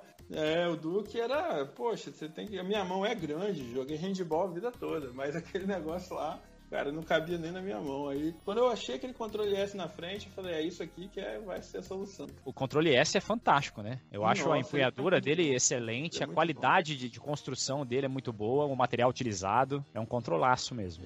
E você, Mário, você que fala pra gente aí dos acessórios que a Microsoft lançou mesmo pro Xbox. Olha, que eu me recordo de fato só esse controle de DVD que era super útil mesmo, usava muito para assistir filme. Era bem bacana, não era caro se comprar e usei bastante. Os memory cards também eram legais. O controle S também foi muito importante. Depois até foi substituído né, no, no console. Ele passou a sair com o controle S como padrão. Mas eu acho que o Fagner esqueceu um acessório interessantíssimo. Que era os cabos não, não era de... da Microsoft. Não era da Microsoft, sim. Ah, eram os cabos de vídeo. De, com super ah, vídeo verdade, e depois verdade. com vídeo componente. É verdade. E que eles lançaram e foram, foram bem legais. Agora, em termos de, de third parties, fazendo acessórios, vocês viram esse trambolho aqui atrás, né? é, tanto a tela quanto esse switch que tem embaixo são da Intec, são bem legais. Acho que a Intec também fez controle, fez controle de DVD. Mas eu acho que o acessório mais bacana que foi fabricado para Xbox, e quem gosta do console não tem, deve ter esse item como objeto de desejo supremo é o controle do Steel Battalion, Poxa né? Aquele vida, jogo de, aí, de, de matches. É, aquilo ali tá na minha lista de compra. Vamos dizer, se em 2017 eu compro um daquele, porque é sensacional. Para console, não, não tivemos nada parecido com aquilo até hoje. Né? Nem antes, nem depois, nada chega perto daquilo ali. É sensacional. Quem não viu, dê uma pesquisada. O controle do jogo Steel Battalion é incrível com os dois manches, diversos botões, pedais para você controlar um, um match. É, é sensacional. O Dreamcast era bacana, tinha varinha de pesca, tinha, tinha aquelas maracas, o GameCube tinha o bongos para jogar e tal, mas nada se compara àquilo. Acho que é um acessório belíssimo. Pena que só deu pra jogar em dois jogos, né? Steel Battalion 1 e 2. Os dois Steel Battalion, é. E, e eu tenho esse controle, ele é sensacional. Ele é todo cheio de detalhes, assim, que você realmente se sente como se você estivesse controlando uma máquina daquela, um Mac daquele. É, tudo acende, tudo interage com você. Para você apertar o botão é como se fosse, sabe aqueles botões de arma nuclear, assim, que, que tem nos filmes, que você levanta uma, uma capinha de plástico, pra, uma capinha de acrílico, aliás, aí, aí que aparece o botão para você apertar. Tem uns detalhes assim, tem, tem câmbio, é, tem os dois analógicos para você controlar, os pedais, enfim, é sensacional mesmo. Até a, a, Microsoft e a Capcom tentaram replicar isso com Kinect no Xbox 360, né? No Steel Battalion que fizeram para ele, que não saiu muito bem, pelo menos de crítica, não fez muito sucesso. É que realmente o jogo parece que foi feito para jogar com aquele controle, né? Aquele controle lá é, é sensacional. E também tem, tem uns, uns acessórios diferentes, até que o Watcher perguntou aí no, no chat, que é aquela Sniper, salvo engano foi a Pelican que fez, agora não lembro a, a empresa. Ela serve para jogar o aquele joguinho da SEGA de Sniper, inclusive, que agora fugiu o nome. Silent Scope, tem uma trilogia Silent Scope, e inclusive o jogo vem junto na caixa do, dessa, dessa espingarda sniper aí. Eu testei uma vez, que foi logo que eu comprei, e eu achei que a funcionalidade não ficou legal ele usa uma, algumas funções meio mecânicas, assim, para você direcionar o, a mira, né? O Silent Scope, ele tem todo um esquema de você se esconder e, e fazer a mira, enfim. Eu joguei muito no Dreamcast, no, as duas versões do Xbox posteriores eu acabei não jogando muito, eu joguei mais o primeiro jogo no Dreamcast. Mas eu não curti muito a mecânica dessa espingarda sniper aí, não, não funcionava muito legal. Eu achei uma coisa muito mais trabalhosa do que prazerosa. Tanto que eu só joguei essa vez e não, não encostei mais nela, tá guardada até hoje. Não tá nem aqui, tá na casa dos meus pais, até eu tenho que trazer ela para cá para dar uma segunda chance para esse bicho aí. E tem também uma pistola, também de third parties, aí, essa eu tenho certeza que é da Pelican, que serve para jogar jogos como House of the Dead 3, por exemplo, porque sim, a Microsoft sim. não fez uma pistola original, né? Ele não tem uma pistola, o Xbox, que seja fabricado pela, pela Microsoft, uma first party.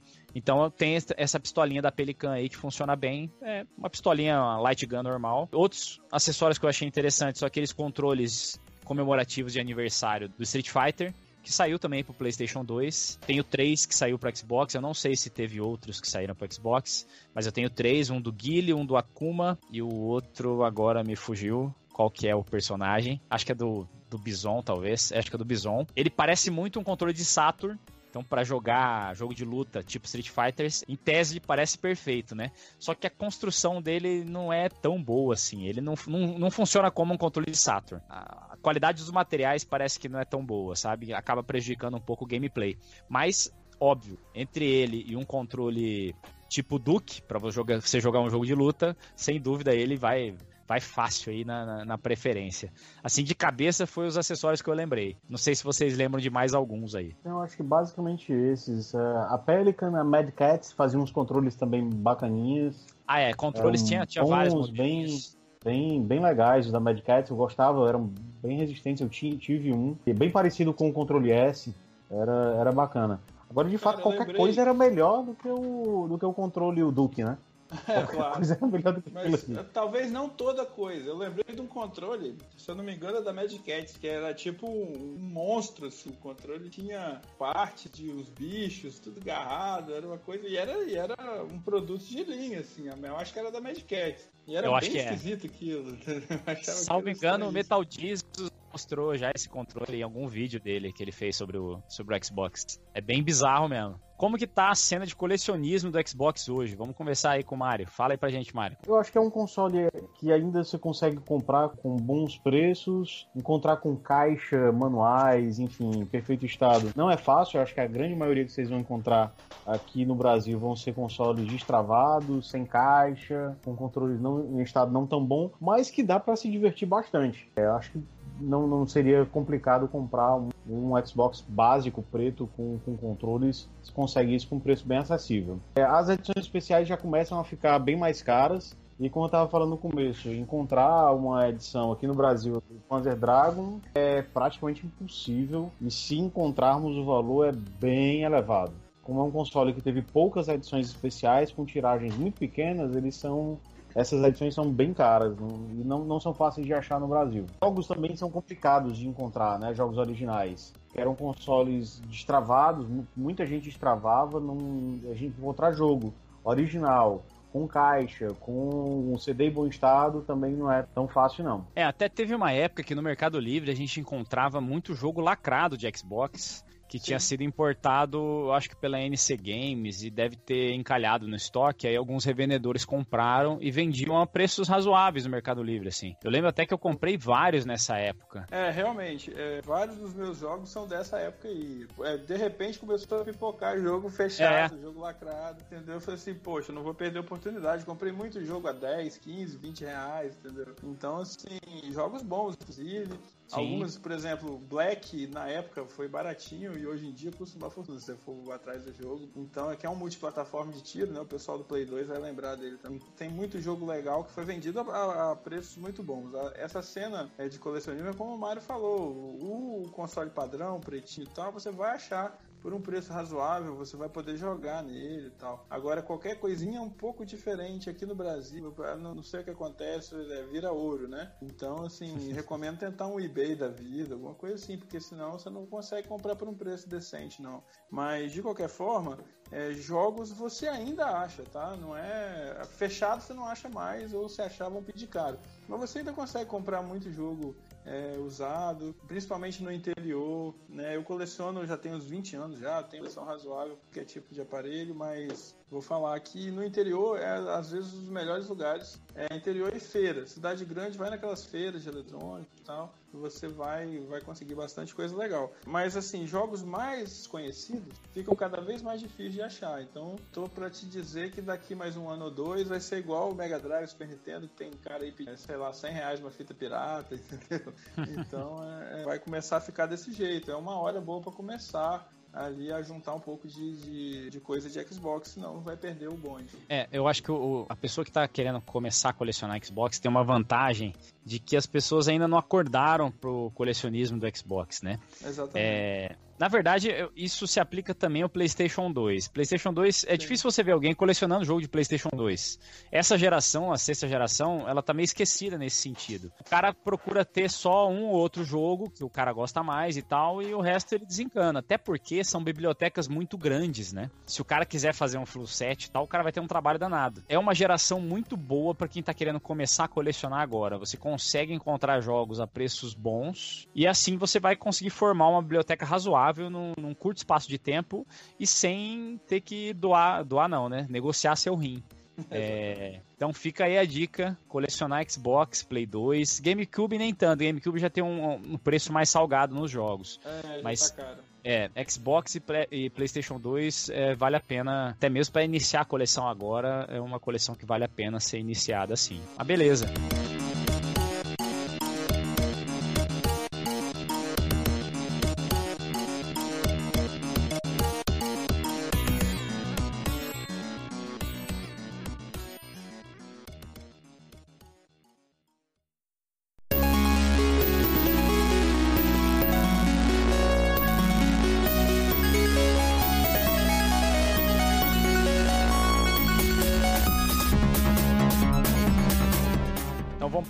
Parte que geralmente a galera mais gosta, os jogos. O console tem uma biblioteca de aproximadamente 900 jogos aí. Eu já ouvi algumas informações que pode até chegar a mil. É, juntando versões exclusivas de, de, de outras regiões, né? Dentre esses jogos, a gente tem excelentes jogos exclusivos e também versões incríveis de jogos multiplataforma, que geralmente, como a gente já disse, era melhor no Xbox do que na concorrência. Então vamos começar aí com o Mario. Conta pra gente qual que é o seu top 5 de melhores jogos pro console e fala um pouquinho de cada um desses jogos aí. Ah, vamos lá. Eu tentei fazer esse top 5 aqui com jogos exclusivos dele e o meu top 5 seria Halo, Fable, Forza Motorsport, Max Payne, que é o único que foge essa regra, saiu acho que pra ele pro. Tinha pro PC, salvo engano, saiu pro PS2 também. PS2 ah, também. E Panzer Dragon Horta. Halo, acho que foi a grande revolução do dos FPS, na verdade se passou a jogar FPS em, em, videogame em larga escala por conta de Halo e os multiplayers também decorrentes do, de FPS é, vem, vem com esse jogo. Claro que você tinha Medal of Honor antes dele, mas não tinha o detalhamento que o, que o Halo tinha. E o Halo tem um negócio bastante interessante, é o seguinte, a história dele é muito bem contada. É, é um jogo que tem uma, um enredo muito bem trabalhado, é uma ótima história de ficção. Quem gosta de ler, inclusive tem uns livros, são bem interessantes. E se você acompanha toda a história, você vê uma, a construção bem linear daquilo, foi muito bem pensado. Eu acho que o enredo do Halo fala muito alto além da, da qualidade do jogo. Fable foi também outro jogo que eu adoro, assim, não, sou muito fã de, de, jogos adventure com RPG, mas Fable era um jogo muito bonito, com interação bem interessante, com evolução dos, do personagem, de acordo com o que você é, praticava de atos da, do decorrer do jogo, você desenvolvia o personagem pro bem ou pro mal, e era um, é, foi um jogo que me atraiu bastante na época que foi lançado.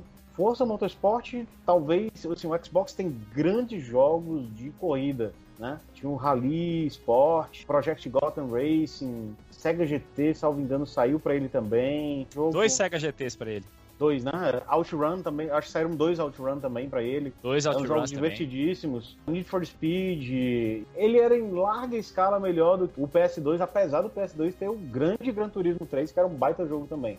Mas Forza Motorsport era um espetáculo em termos de gráfico, o Gran Turismo chegava perto dele. E sem contar que era um jogo gostoso de jogar. Max Payne, eu acho que não, não vi Max Payne rodar melhor nem em PC do que rodava no, no, no, Xbox. Era muito fluido o jogo, foi um jogo revolucionário na época. Tava muito na, naquela vibe do Bullet Time, né, do, do Matrix. E ele conseguiu usar isso como ninguém. Eu acho jogaço o primeiro, primeiro jogo da série Max Payne. E o Panzer Dragon Horta tinha que colocar aqui nessa lista por conta do, dos jogos do Saturn. É uma baita de uma série, um, um ótimo shooter, com uma pegada um pouco diferente. Você não vê nave, né? Você controla um, um dragão, mas era um, um, jogo divertidíssimo, muito bem feito, muito bem acabado. Esse jogo da SEGA. Eu acho que esse seria o meu top 5. Se você, agora, se você quisesse colocar aqui top 20 jogos, vamos esticar aqui porque teve jogos espetaculares. Show de bola. E você, Fagner, conta pra gente aí, qual que é o seu top 5 aí do Xbox? Pois é, assim, o, o videogame tem um monte de jogos excelentes, tem franquias que nasceram ali e tal, e é muito difícil você selecionar cinco jogos dele. É, é, uma missão complicadíssima. Você vai ter que deixar de fora jogos que são tão bons ou até melhores do que outros em favor de uma franquia um pouco mais conhecida ou de um jogo que você acha que é mais icônico. Então acho que vou Vou comentar também do Panzer Dragon. É, não dá para não falar. O jogo era incrível para a época, muita partícula na tela, chuva, dragão voando, fogo para tudo que é lado, tiro, era um negócio, era uma festa na tela. Pouquíssimas vezes você vai pegar um jogo de, de console, ainda mais logo de cara, porque rapidamente depois que o console foi foi lançado, você já tinha o, o Panzer Dragon, você não foi um jogo de lançamento. E era um jogo exigentíssimo, bonito, né, e tudo mais. Então, é, recomendo o pessoal aí procurar no YouTube e tal, vai gostar de ver. O Halo 2, não dá para não escolher Halo 2, porque acho que ele desenvolvia melhor a história, acho que o tamanho do jogo é, já, já ficou um pouco mais interessante também. Era uma evolução do, do que o primeiro Halo foi e já era um grande sucesso. E o, no Halo 2 o multiplayer explodiu, né? Foi aquela Sim. aquele é verdade. assim. É, até uma edição, verdade, acho. Só... É, é tipo, é, todo mundo começou a jogar ali com Halo e tal. Mas quando chegou Halo 2, eu acho que todo mundo chegou pros amigos e falou assim, cara, agora você tem que ter um Xbox também, porque nós vamos jogar esse negócio online. Então, assim, é, Halo 2 foi foi uma, um marco dessa questão do multiplayer, não posso deixar de fora. Nessa época, nós tínhamos uma vertente forte de jogos de rally no computador, é, com a série Colin McRae. No PC já era incrível que os carros refletiam, e isso era uma coisa fantástica, porque eles refletiam o ambiente de verdade, não era só aquela fotinha que ficava trocando. Esses carros amassavam, os carros quebravam e você não tinha nada nem perto. Aliás, o Gran Turismo os carros não quebram até hoje, né? Mas é, você não tinha nada disso nos consoles.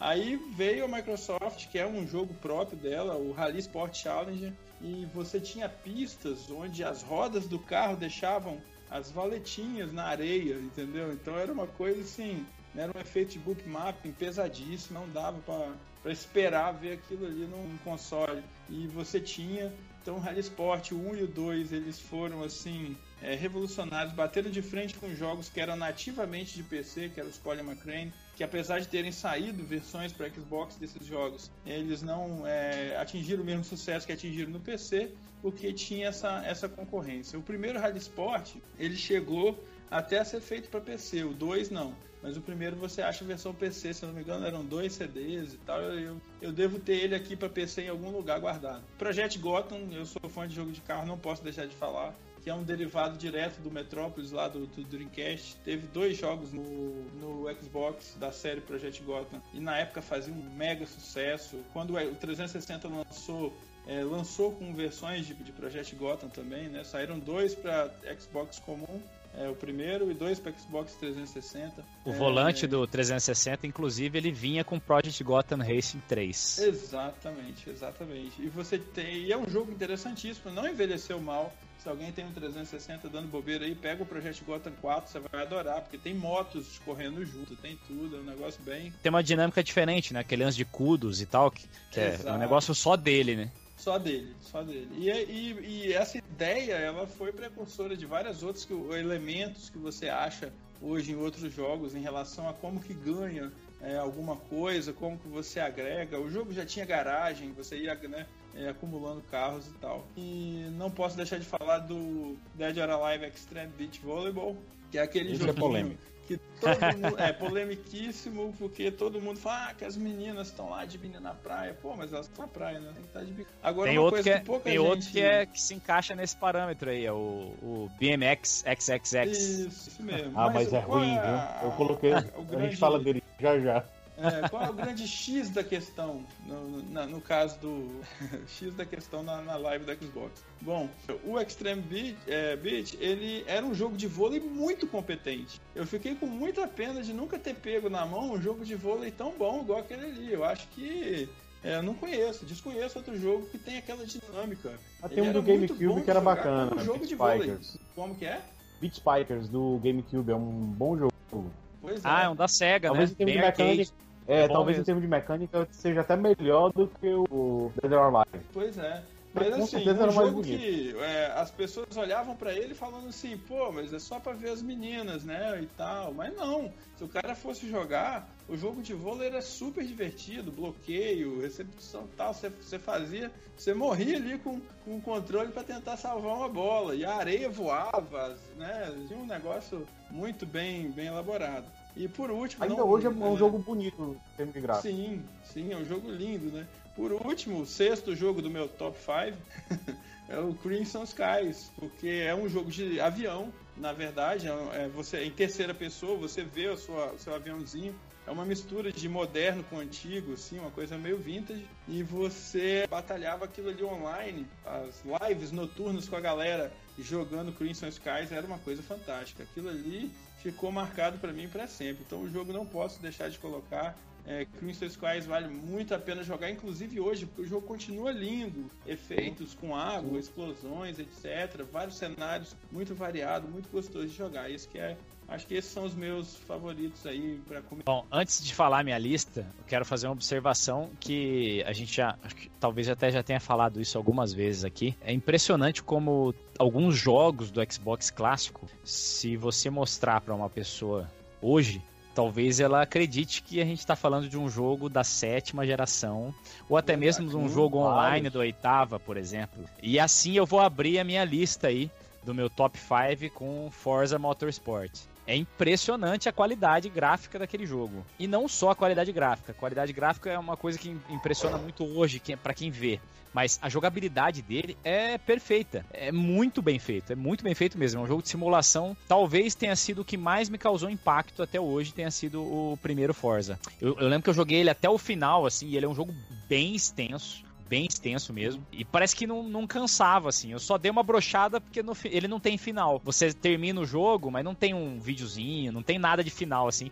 Então é meio broxante essa parte aí. Mas é um jogo que não cansa. É, a qualidade é, é, incrível, incrível mesmo. Eu nunca me interessei eh, por um, nenhum Gran Turismo da forma como eu me interessei pelo, pelo Forza. E isso eu acho que é sinal da, da qualidade dele. Vamos partir pro Halo. Halo. Halo. O 1 e o 2, eu gosto, gosto muito dos dois. Eu não sou de jogar online, então não peguei essa característica bastante conhecida do 2. Então eu, o meu lance é jogar o modo história mesmo. E eu achei os dois com uma qualidade é, bem semelhante. E é, realmente é um jogo fantástico. A história é envolvente, a qualidade gráfica é sensacional. Sensacional. Na época era um negócio assim de, que, de encher os olhos também. Para quem gosta de jogo de primeira pessoa, é indispensável. E gosta de se aventurar aí na, em gerações passadas, sexta geração, por exemplo.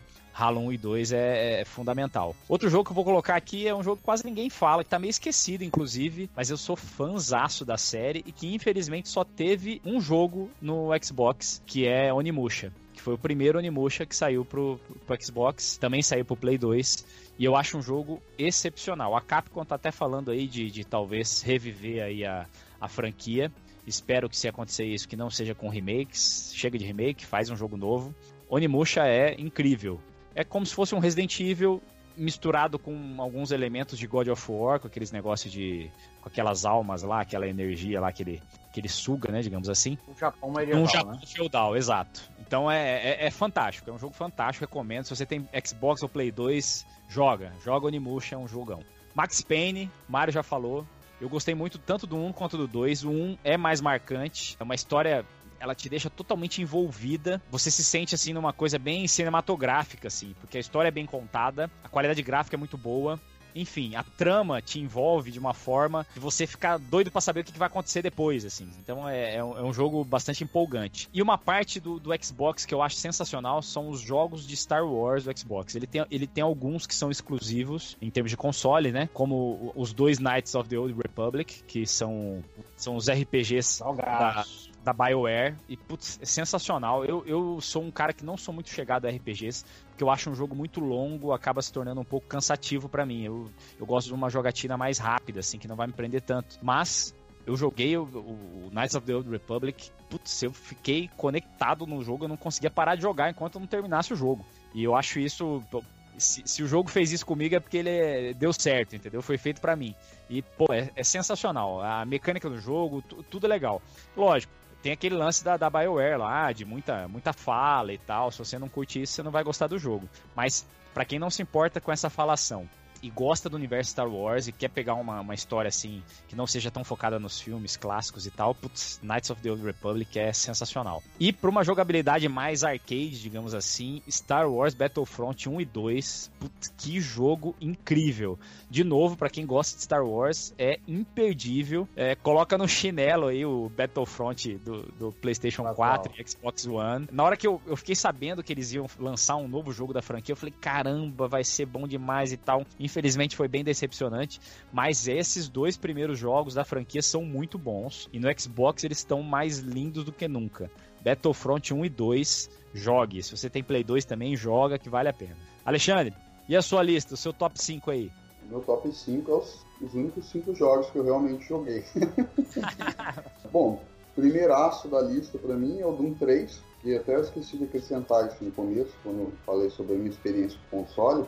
Eu fui atrás de console por colecionismo e porque eu sou muito fã da, da, da franquia Doom desde o começo. No PC, joguei no Play 1, no 3DO. Não consegui jogar no Jaguar ainda, porque aquele controle não ajuda, né? Ajuda. É, joguei no 32X, eu tenho também. Joguei várias, várias versões. Eu comprei o jogo, tava com preço bom na época no Mercado Livre, né? Aquela edição especial com, com a capa metálica e tal. E falei, ah, vou comprar o jogo para quando eu tiver o console eu poder jogar. Ah, não deu uma semana para mim comprar o videogame que eu não aguentava de vontade de jogar aquilo. Então o Doom 3 tá no meu, no meu topo aí. Depois veio o Resurrection of Evil, né? Que é o segundo. Samurai Showdown 5, eu joguei bastante também, tenho aqui na coleção. Dead or Alive 3 e Fable. Não cheguei a terminar, mas joguei um bom tempo. Depois parei por outros motivos e acabei não terminando de jogar. São os que eu posso falar alguma coisa. O resto realmente não tive experiência ainda com os outros jogos. Show de bola. Então vai ter, tem, tem muita coisa pra você descobrir aí, Alexandre. Ah, Já se inspira- vendo, pelo, Já se inspira. pelos É, comentários do pessoal aqui, pelo que vocês estão falando, pelo que eu pesquisei durante a semana e vi vídeos de jogos, eu achei fantástico. Me já se inspira aí, né? É, se- já se inspira aí com, a- com as dicas aí que a gente tá dando aí, que os nossos convidados deram também.